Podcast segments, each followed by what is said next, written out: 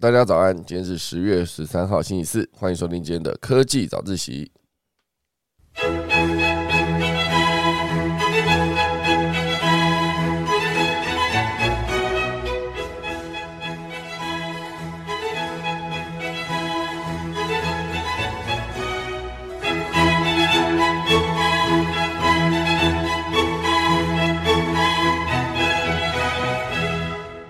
好的，今天科技早起要跟大家分享几则消息。第一大段呢，会跟大家聊到就是 Meta，Meta 即将推出全新版本的 VR 头戴装置，啊，叫做那个 Quest Pro。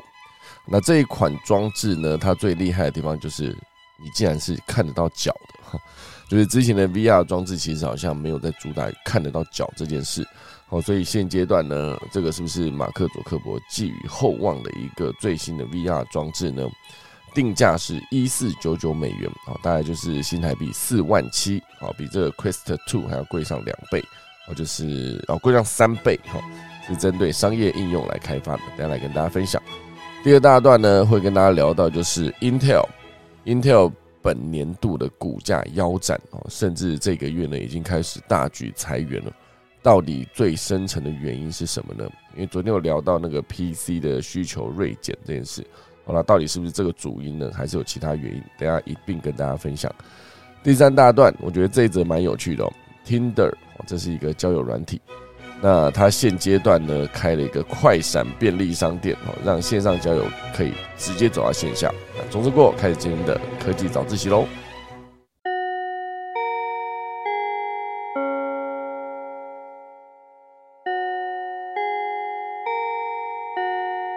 好的。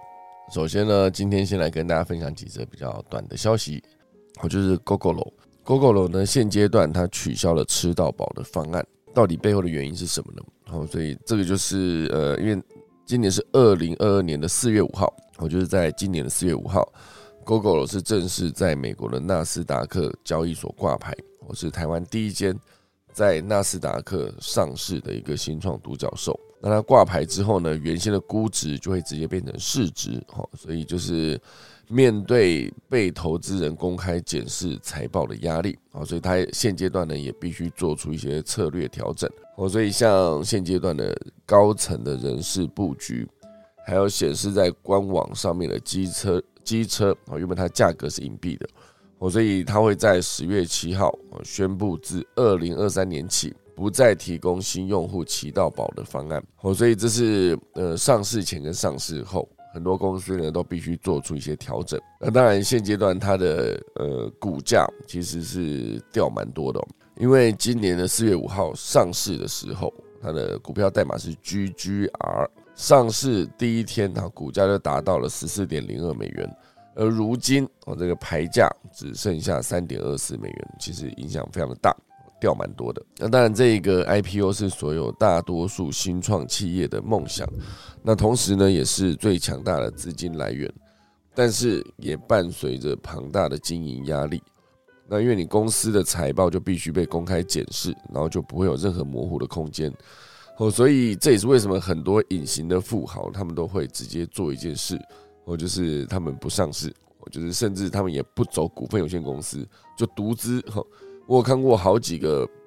厉害的朋友，他们在经营自己的品牌，就是一件事独资，因为他们其实曾经也有合伙股东合伙过，然后就发现后续的问题会非常的大，因为其实任何一间公司呢，一开始是一定是，也不能说一开始都是哦，有些公司就是以一开始合伙嘛，四个人分工合作，然后呃各占百分之二十五。可是到每一个关键的节点哦，比如说公司一开始大概就是最苦的时刻，四个人可以直接好，我们就分工哦，呃，做行销的做行销，做研发的做研发，做行政管理的做行政管理，然后做业务的做业务，这几块就是公司最重要的几块做到了，公司就可以持续的增长。可能大家前半年就很苦，就我们都不拿钱，OK，然后直到今天终于好，就是天使轮的投资进来了。那第一笔的钱，大家就会想说，我到底应该是半年没领薪水嘛？到底应该是先去领一些，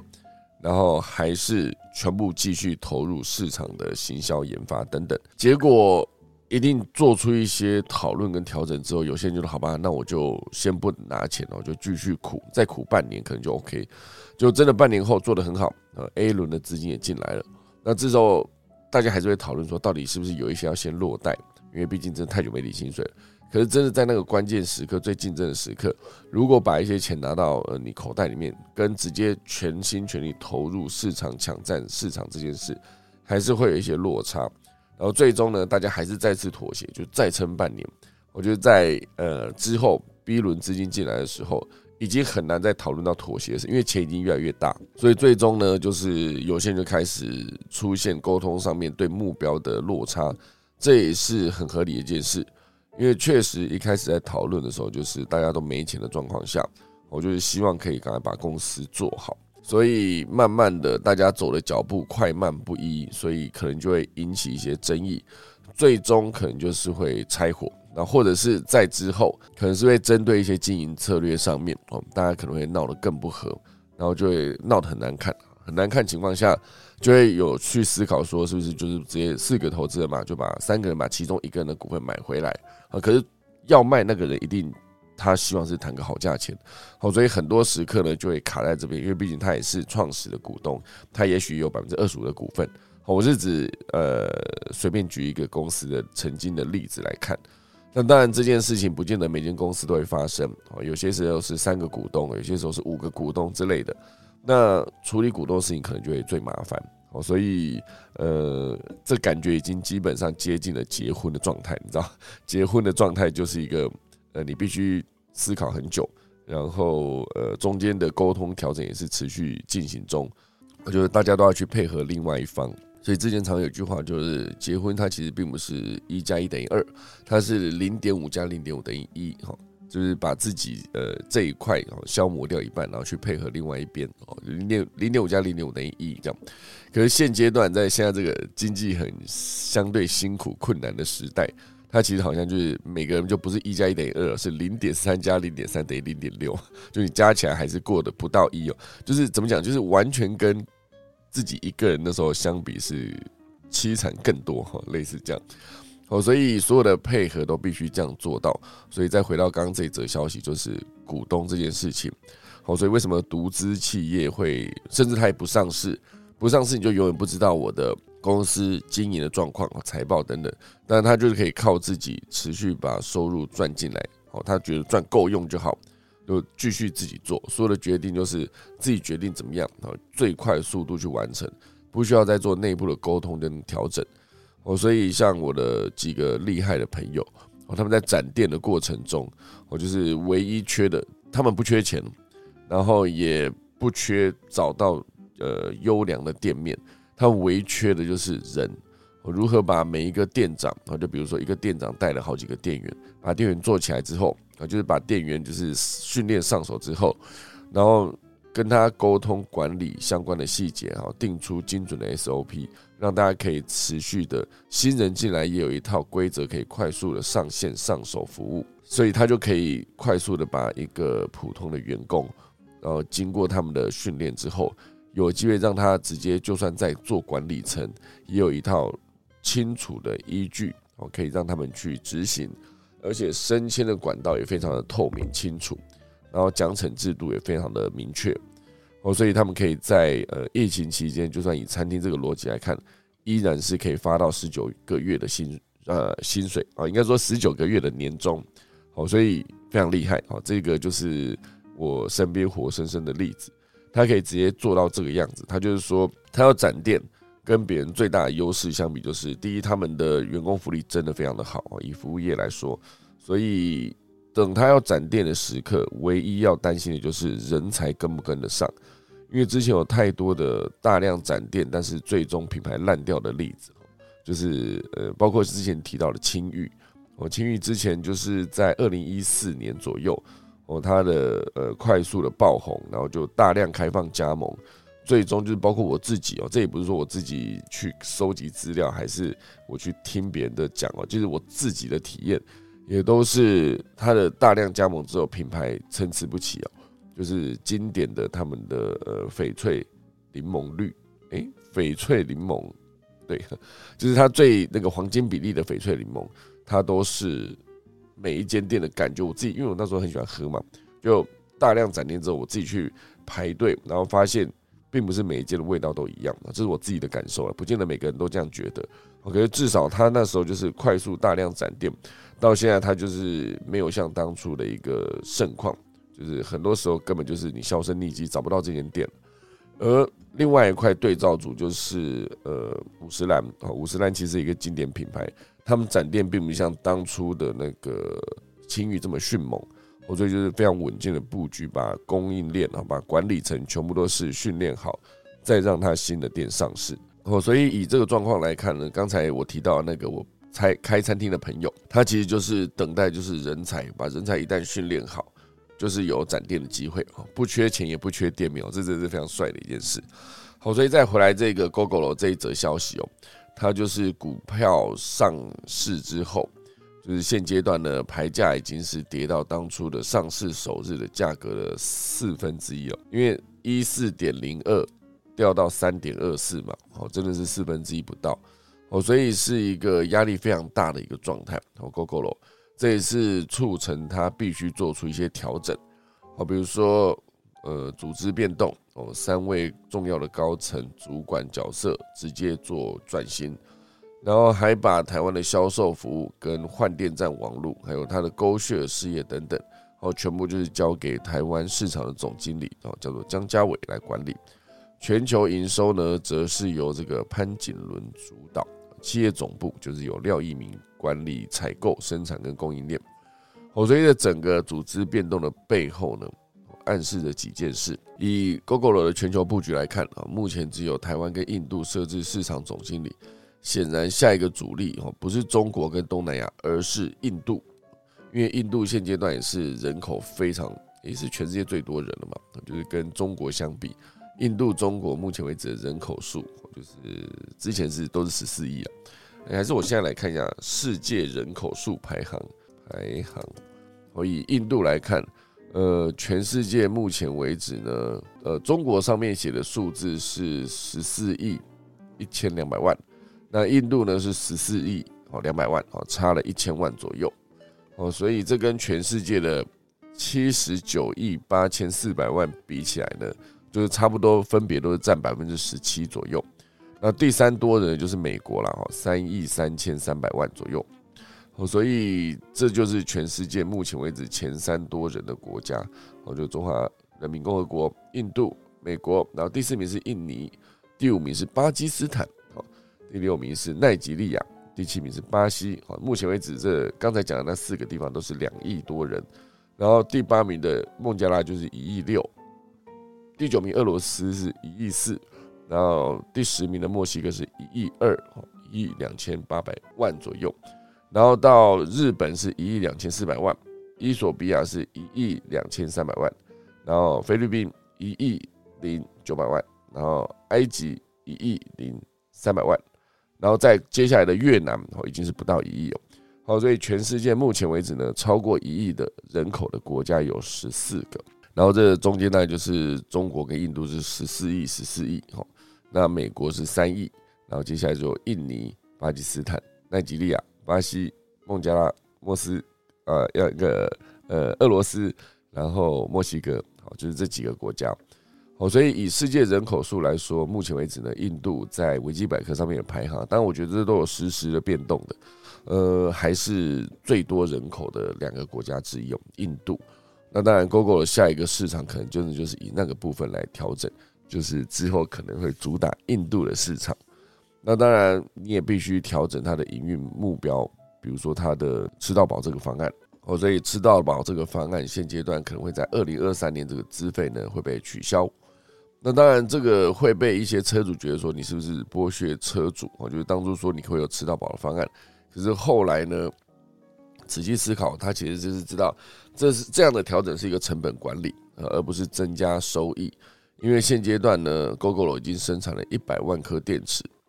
扣除车辆上面的电池，目前可交换的电池数将近十万颗，呃，都是第二代跟第三代的电池。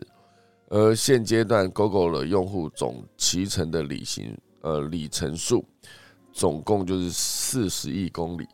或者保守估计这个电池的平均寿命是五年哦，所以现阶段这个电池呢，很多都会有一个呃，到了它的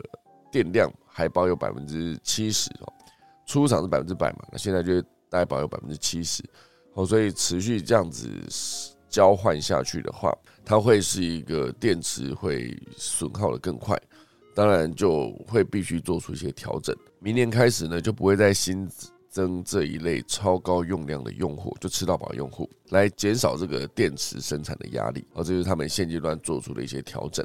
我，就是以 GoGo 的这边来说，哦，但我觉得它有非常多的角度可以来做呃观察这则新闻背后的原因。可是我觉得，如果真的以一个刚回到刚才讲到。独资跟自己就是自己独资跟找合伙人有股东的状态，你要做企业转型，或者是要做呃很多的目标的调整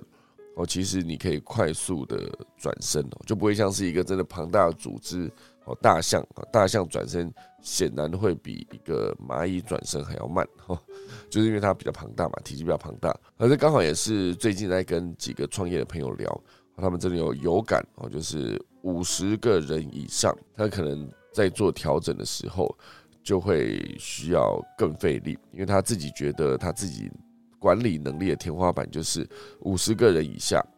他就觉得他自己可以做好很好的管理，因为毕竟大家都是创业家，很多事情都会习惯揽在自己身上做。可是组织大到一个程度之后，你就不可能所有事情都自己做，你必须找专业经理人啊，必须做好授权等等。哦，所以这些事情呢，对于管理来说，又是另外一层的逻辑了。那跟自己是个自媒体公司，就是一两个人、两三个人，这是完全不同的逻辑哦，难度也完全不同。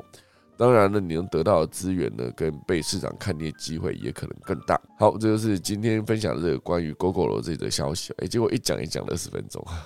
讲很久哈。可是当然，我中间有提到其他相关的内容啊。好，七点三十分正式来进入今天的第一大段，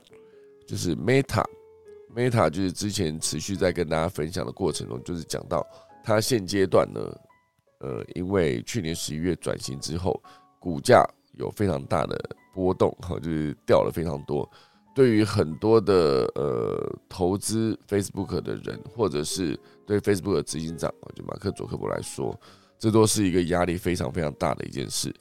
因为毕竟这个 VR 这个概念呢，二零一五年呢，其实最早。会有 VR 已经更往前了，就是那个时候就是没有办法做到这么快速的网络，可以有这么及时的互动，没办法哦，所以那个时候能做到的事情，当然就是可以有一个简单的体验哦，可能是在游乐园等等。可是现阶段呢，是想要做到把这一套装置哦深入到所有的寻常百姓家，哈，昔日王谢堂前燕，哈 是。飞到寻常百姓家这个概念，好，虽然这句话跟那个呃跟我现在要讲的意思没有关系，只是我讲到飞到 寻常百姓家就会想到这句话，不知道为什么哈。那当然，再回答这则消息哦，你一个 VR 的装置想要普及，第一个最重要就是先不讲它的效能啊，你光那个价格非常高的时候，大家就会去思考说这个东西是不是真的这么刚性的需求，你一定必备。好，没有这个你就完全活不下去，吃不下饭，睡不着觉，不可能。哦，你可以不需要这个 VR 的头盔，还是可以很好的过日子。那这件事情相对就不是刚需。那讲到刚需，其实以之前的疫情隔离期间，什么东西叫做刚需？就是你的日常生活，哦，就是你需要吃东西，你需要喝水啊，你需要各式各样的吃喝拉撒等等，你才可以维持自己的呃生活下去的最基本的条件，就是这一些。那当然。如果它不是你必备的东西的时候，你的价格又相对这么高，那你就必须思考它，呃，你要面对的玩家到底是哪些人？你的最终端的用户哪些才是你正确的 TA？如果这一块哦找不到足够多的人，那它就没有办法普及。哦，所以很多时刻呢，这一些新的产品或新的概念出来，都是先找到最核心的会被使用的情境。我所以一开始 VR 出来的时候，当然你可以做实拍的内容，包括我那时候其实也拍了很多的作品。那你也可以直接去做成电玩的游戏，我觉得做 VR 的头戴装置的游戏，才会有更深层的沉浸式的体验。这中间有太多需要同步克服的问题，啊，包括网络的速度，这个硬体设备的效能，然后还有你内容端能不能有足够多的让大家非常感兴趣的内容。所以认真以那个实际使用体验跟刚性需求来看，呃，我必须说成人的内容才是 VR 当初最被看好的一部分，而不是像现阶段马克·祖博想要推一个就是商业上面的应用这件事。哦，所以这个主要就是 Meta 的 Connect 二零二二这个大会呢，是台湾时间的十月十二号凌晨一点啊，大概就是六个小时多之前。和他登场，就有这个执行长呢马克·佐克伯公开最新的 VR 头戴装置，叫做 Quest Pro，定价是一四九九美元，大概就是四万七千八百元，哦，就是比他之前的 Quest Two 呢贵上三倍，哦，这就是针对商业应用、开发者等等顶尖消费者族群呢推出的高阶产品线，哦，就是非常高阶哦，四万七，大家想看四万七。可以买到一台不错的笔电，然后以前呢还有机会买到机车啦，现在所有机车动不动就九万哈，九万九、九万七这样。那个三叶哦，雅马哈的进站哦贵。那我那天去逛那个家乐福的时候，发现哇塞，现在机车都是没有个十万是买不到的，是不是？当然也有一些再便宜一些些的那个那个一二五了，我觉得八万多了，七万多了，可是价格跟之前我觉得一个。一二五，我觉得那时候我买了三冠王，五万啊，五万出头这样，我四万多加税什么弄弄五万多这样，那个时候二十几年前，哦，所以四万七大概就是一个这样子的一个状态，哦，没有到很，应该说不是说没有到很便宜，它是蛮贵的哈，价格确实是偏高，那它确实在这个效能上面是有大幅的提升，而且呢。这个 Crystal Pro 有大幅提升了穿透显示的功能。过去的产品是只能以黑白呈现，而这个 Pro 呢，就是以全彩高解析度的画面呈现，强调和家、办公室等场景的互动性。我以前在区分 VR 跟 AR 的过程中，你可以用很简单的分法，就是你戴上去完全看不到外面的，就是 VR；你戴上去还看得到外面的，就是 AR。它就是一个扩增实际，就是以你看得到的东西的基础下，然后去增加不存在在那个空间的资讯，或者比如说你看到一个呃饮料，呃饮料旁边就会出现一个这个饮料的介绍、卡路里、它的价格、在哪里购买等等，它都可以直接虚拟的出现在你呃融合在一起的这个画画面之中。哦，这个是扩增实境哦，也就是对他说的扩增现实哈，AR。那但以 VR 来说呢，它就是完全是走一个，他给你什么画面，你就看所有他给你的所有的画面这样子的状态。但是现阶段这个 Quest Pro 它是希望可以做到穿透显示，也就是显然在它的镜头外面应该说在这个头盔的外面，还有一些镜头，我可以直接捕捉现阶段你所在场域的所有的画面。啊，比如说我们面前有台电脑。右边有一个饮水机，哈，左边有一个呃三 D 一秒机等等，它在你戴这个头盔的时候，你还是都看得到，所以这一个它可以做整合应用的这个过程呢，当然你会需要它有呃更多的功能升级，更好的画质，更快的显示速度，那它的耗电量耗电量哦一定就会更大。而且这个 Quest Pro 哦，它的耗电量是比这之前的 Quest Two 更大，续航力呢大概就是六十到九十分钟。哦，似乎在商业应用上面会不足以使用。就比如说我开一个会，一不小心我就是沟通了九十分钟，可能再往更长可能就没办法。而且呢，为了让这个佩戴装置可以轻薄舒适。对于电池的大小做出妥协，最终牺牲的就是六十到九十分钟这个续航力哦，所以要么就是插着电啊，要么就是一次用完就继续充电这件事情，或者相对比较不方便电池这件事。好，不过这个主要就是希望它可以有最佳的体验，而且下一代我希望可以做出一个呃有脚的分身，我这个是在这次的大会中哦。马克·佐克伯惊喜的展示了这个呃 Horizon World 这一个平台下一代的虚拟分身这一次呢，终于有双脚了，就是在双脚的感测器上面，你也必须收集更多的资料。因为现在，如果你想要在这个虚拟云端平台中，就是元宇宙中有一个自己的分身进去，显然你必须在更多的部分呢，把资料做得更好哦。所以之前，比如说脸部，你需要做脸部的表情的捕捉，那那一个头戴式装置的内部，往眼睛这一块也必须有镜头。那往外部，你做出各式各样的感测，哈，至少你的双手你必须被感测得到。那如何做到你的双脚的感测这件事呢？我觉得就是更上一层的技术。那现在显然他们在下一代，我希望可以推出这个有脚步、双腿的这一个虚拟分身。我觉得渐渐的会越来越接近当初电影演的一个状态。我就是呃，好像之前有一个叫《魔鬼代理人》，就是由那个呃布鲁斯威利演的。哦，他就是一个。你可以躺在家里，然后就会有一个分身替你出去外面，代表你去做行动。我觉得类似这样子的一个状态。哦，所以我觉得以种种的这种发展来看，后续它会不会有更多的应用，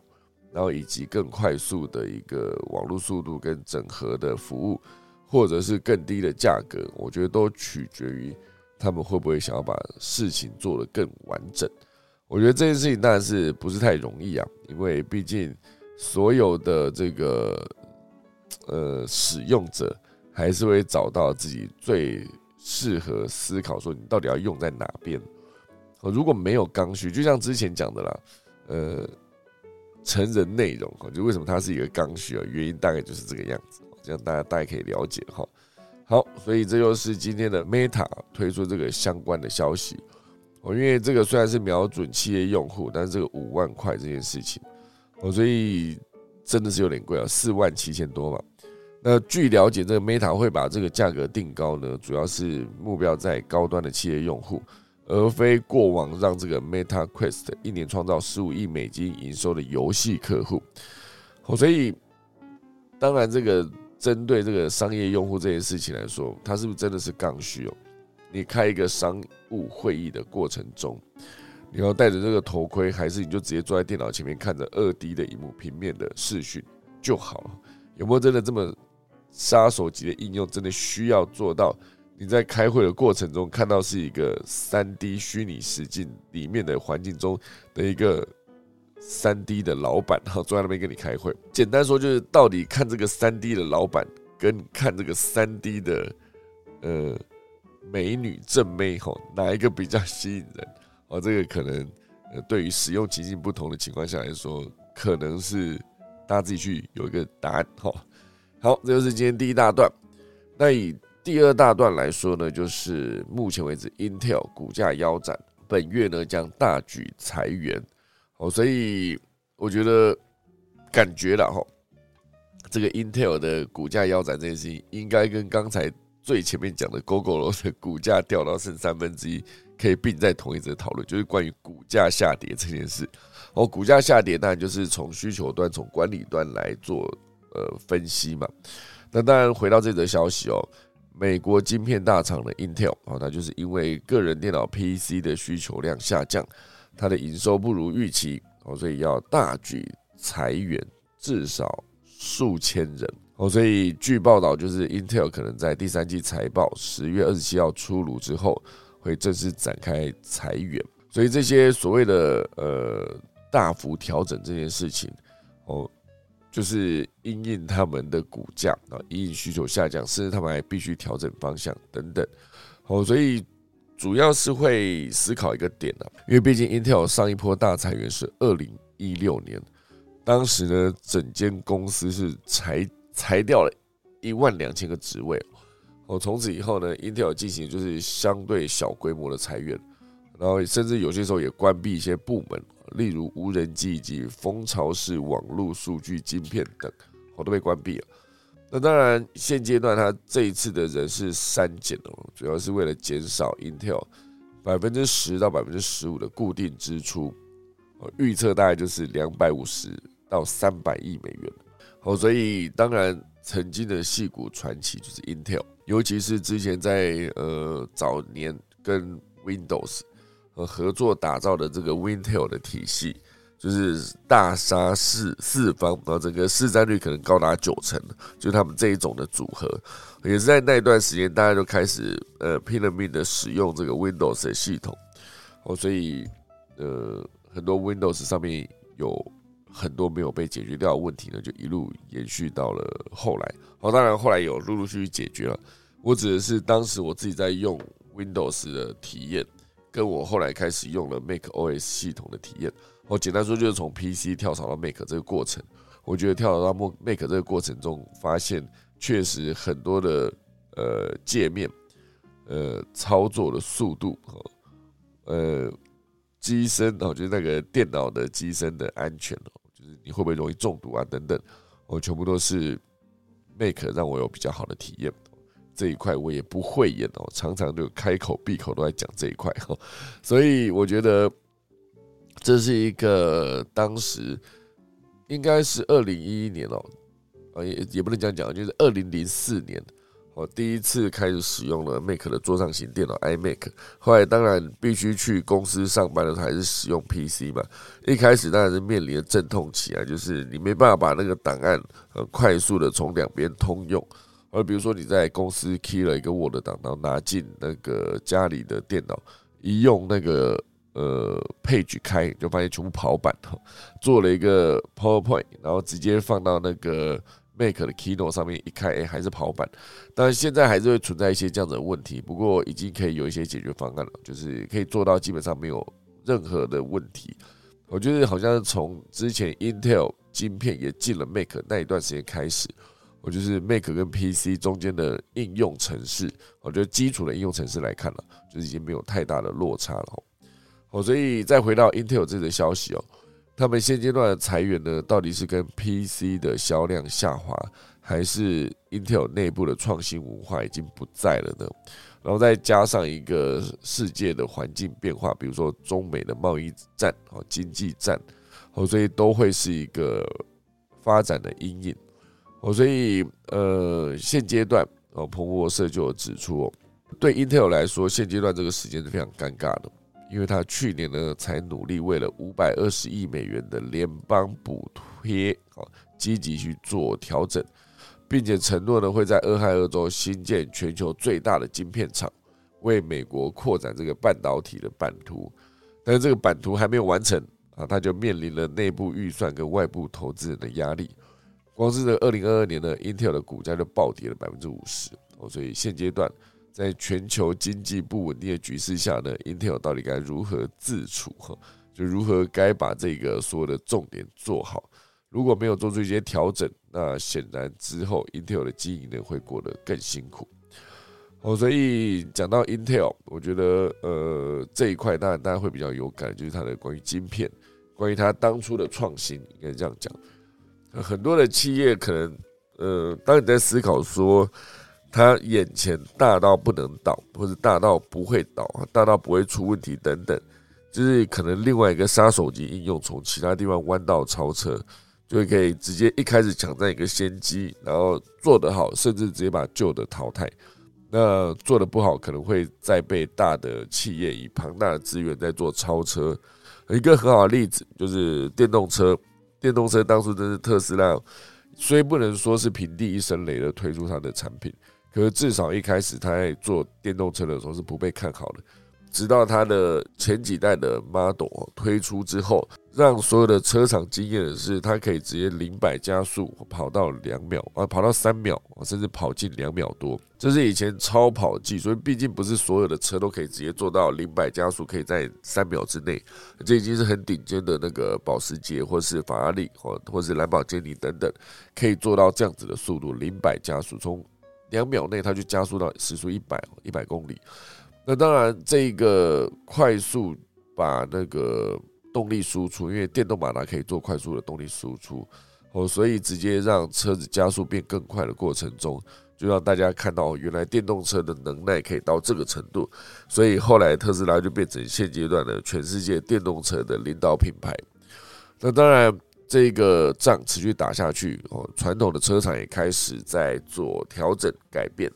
比如说保时捷也推出了它的电动版的跑车 Taycan，比如说福斯集团甚至扬言哦，就是接下来会直接把二零二五年还是二零三零年会直接超越特斯拉，变成电动车的领导品牌，变成第一品牌等等。哦，所以这一切全部都是呃资源的调整跟转换，可是前提呢，都必须有这个思维的更新跟改变。我如果完全没有在做这样子的调整，我觉得最终就是直接被市场淘汰。我虽然说不是很想要举柯达的例子，因为毕竟柯达当初的底片机在数位相机出现之后，它还是拥有了最大的一个底片生产的生产厂。然后也是一个卖底片卖的最好的一间公司，但是一瞬间哦，当全世界都发现原来数位相机拍完直接在手机上面看，这个过程哦，竟然是这么方便哦，所以最终呢就直接被淘汰了，被数位这件事情淘汰。哦，所以有很多新的想法跟点子，它其实必须在呃发现的当下，快速的去把它做到应用跟上线。哦，所以这件事情当然就是。真有些时候真的是一个临时想到一个点子，好，比如说这里还有一则新闻，哦，就是刹车也能充电嘛？呃，电力技术有两大关键优势，就是在讲，呃，从红树林站起步的这个淡海轻轨列车，它在提升了淡水的观光的过程中呢，竟然发现哦，这条北台湾唯一的轻轨，除了能够载客之外，还有意想不到的节能效果。因为这个列车呢，在下坡或者停车的时候，刹车系统会将车轮的动能转换成电能，储存在电池里面，再作为之后列车行进之用。哦，所以这就变成刹车回升电力这件事情。当然，它是好处之一，而且这个电能呢，在轨道交通上面也有绝佳的优势。哦，这是一间公司叫做 ABB 运动控制事业部。哈。它的牵引系统呢，哦，就是这个直接在做这件事情。他有特别提到电力的两大关键优势，就是变成大型交通载具的唯一选择。哦，所以现阶段大家熟知的地铁啦、火车啦、哦捷运啊等等，电能都是它的唯一选择。哦，主要就是因为它能源的使用效率跟衍生的功能相对可以更大。所以呢，这个电这件事情，如果有机会。每天捷运都在开，列车都在开，哦，那它在开的过程中，如果可以，因为毕竟你到站就必须停车嘛，你可能在加速的过程中，你使用这些能量，然后等你快到站的时候，你刹车，哦，不管是刚才提到的，它要下坡哦需要刹车，因为现在呃在地底的捷运，它的上下坡其实幅度不会那么大，可是如果说是在呃比如说。机场捷运哦，它其实有非常大段的，就是很像在坐云霄飞车，速度没有那么快，它的高低落差非常的大，或者是它直接从呃从台北开出这个台北市之后，它可能会上升到呃高架轨道，从地底上升到高架，它就一段爬升嘛。那爬升之后，它如果到了呃过了桃园机场，然后要到中立的环美站，要再下到地底的时候，它就必须要刹车。不管是这样的刹车还是到站的刹车，哦，全部都有办法做发电。那发电储存好之后呢，可以大幅的提升能源的效益。哦，这其实就是一个发现之后，最终就是可以让这整个的系统变得更有效率的一个存在。我觉得这些也许也是当时理念之间，总之是一个非常棒的一件事情，也分享给大家，好吧？这是所谓的创新研发之后把它商品化。好，第三大段。要跟大家聊到就是 Tinder 和这个交友软体，它现阶段呢还是把当你在线上认识，然后最终还是必须把人导到线下去相遇，才可以是一个交友软体的终点哦。毕竟把人从网络上的陌生人哦，从变成网友，然后网友变成真实人生中的朋友。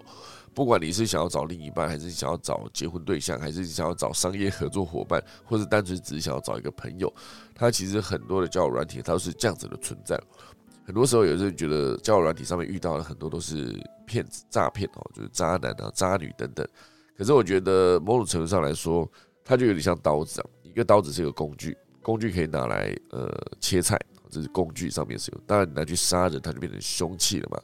所以刀子就还是那个刀子哦，这个工具本身并没有问题，就是看使用的人的背后的目的到底是什么，它才会影响这个工具最终在世人眼光的角度。哦，所以对我来说，这个交友软体是一个科技的存在。我其实认知说，Facebook 其实你把它定义成交友软体，也是一个哦，就是当初是从交友开始出发的嘛。哦，所以以一个呃听的这个交友软体开了一个快闪便利商店这件事情，就蛮有趣的。因为它的便利商店的叫做 Swap Mart，Swap 就是他自己之前做一个滑动这个动作，它的门店哦跟名称都很像 Family Mart，就是全家，因为后面有 M A R T 嘛。那这一个 Swap Mart。它是开在这个东京的涩谷中心街，哦，离这个世界最繁忙的人行横道之一的涩谷路口不远。哦，大家知道涩谷路口就是一个很大，就每次只要有上下班时间，就是人经过的时候都非常的壮观了。就甚至那个东京甩尾，二零零几年的作品《东京甩尾》，他都直接拍了一个在那个人很多的情况下去让车子在当下甩尾。哦，所以呢。以这个 Swipe Bar，它其实做到必须下载这个 Tinder，你才能进这间店，而且十点以后禁止未成年人入场。那这间店呢，蛮有趣的地方就是它有很多带有 Tinder 特色的限定商品，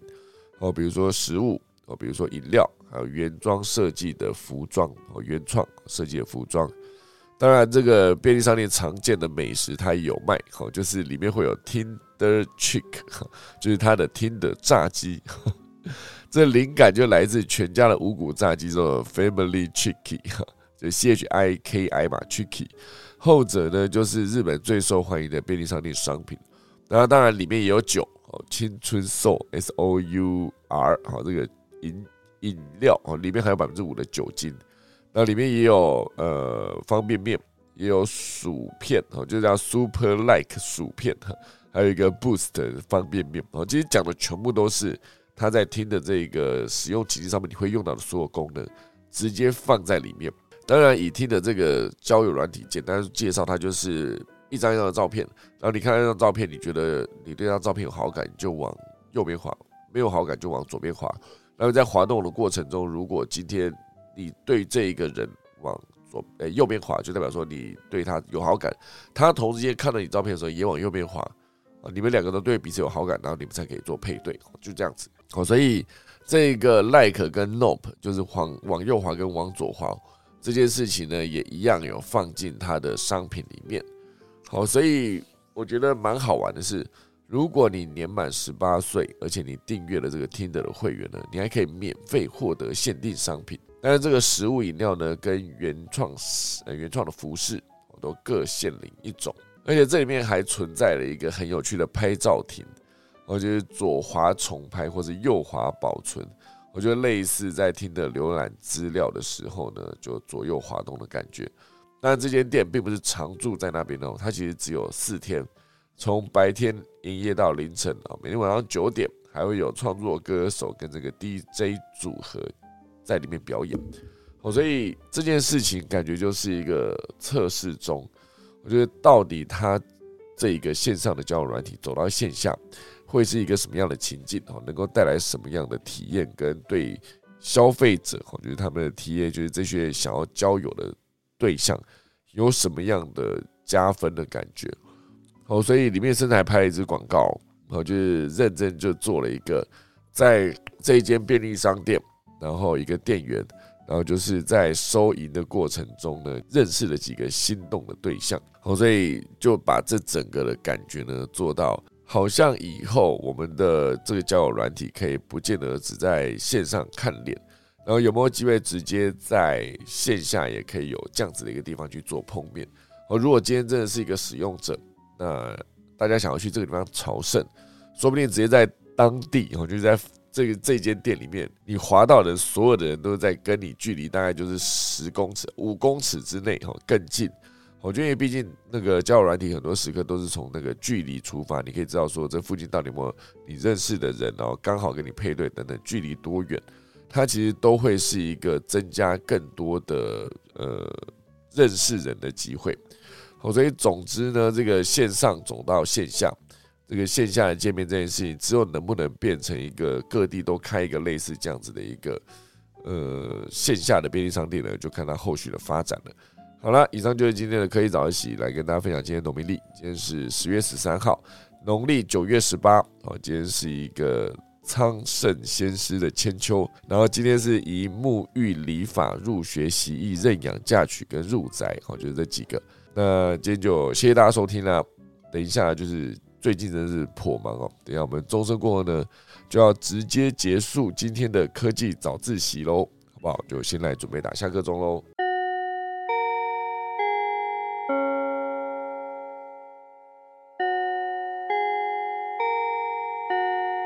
好的，今天就谢谢大家收听科技早自习啦。我快速讲一下我们的 r a n c h 里面好，因为 r a n c h 上面有针对这个呃 Google 上市这件事情，呃，很多的人家上市之后被自家员工大量抛售股票的部分，那本身知道宝价格跟投入去的基本营运的不对等啊，是客户对于占便宜之后落差太大，所以取消心生怨恨罢了哈。可以想象因为如果说一开始你跟我说有吃到饱，后来就没有，那对我来说，感觉曾经拿在手上的再失去，就好像被剥夺的感觉。好，在某种程度上呢，它也有点接近，就是我让你试用，你试用之后你不满意可以退货，退货是无条件退货。对很多人来说，我在拿到这个商品的过程中，虽然我付了钱，东西也寄过来，我拿到我开始使用，从心里最深处你就觉得这是我的东西。如果有一天你要把它退回去，但你还可以再拿回拿到你的钱了，那种感觉被剥夺感是完全不同的。所以这是为什么很多的品牌他们敢打这种，就是我让你试用免费之后可以免费退货一个月，类似这样，或是之前看到的有些床可以让你试躺一百天之后免费退货等等。哦，所以这个是有个叫做费尔寿哦，他提到服务型的店铺走到开分店的路就是要赚钱哦，所谓不缺钱的只是面子问题哈。是，哦，所以呃，当然以我刚才讲那个例子，哦，他们是真的不缺钱了，可以想象哦，哦，最多人口不等于是最多消费人口，是是是。那 S Y 刚刚提到了一个是这个寻常百姓，因为刚才可能讲的就是寻常百姓家哈，啊，对我们不是我们需要的，是不是政客？哦，那个不是政客这件事情，我觉得当然第一你得先定义什么叫政客嘛。啊，当然我觉得每个人定义都不一样啊。讲到政治，其实讨论的很容易失焦、模糊。哦，所以当然我这边讨论科技，科技需要数据，可是数据呢很难呈现什么东西叫做政客，什么东西不是政客。哦，所以那是一个比较难对标的一个状态。哦，所以政客这件事情比较难讨论。哈，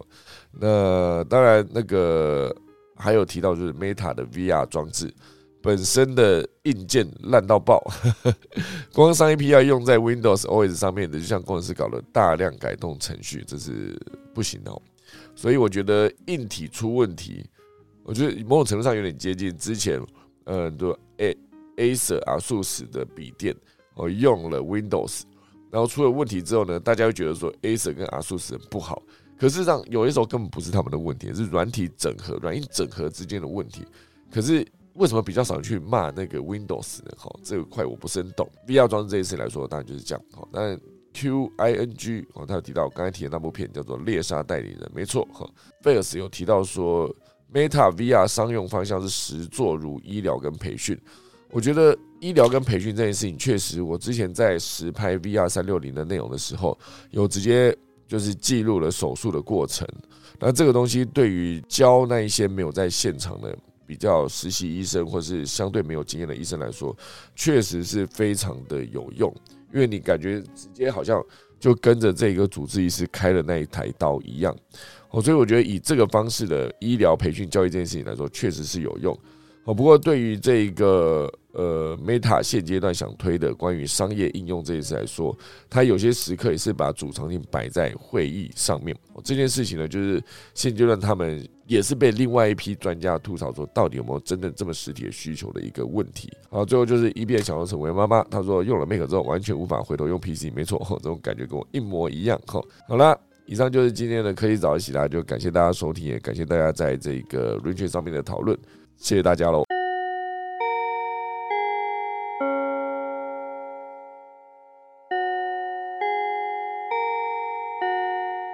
我们科技早起，明天十月十四号星期五早上再见，大家拜拜。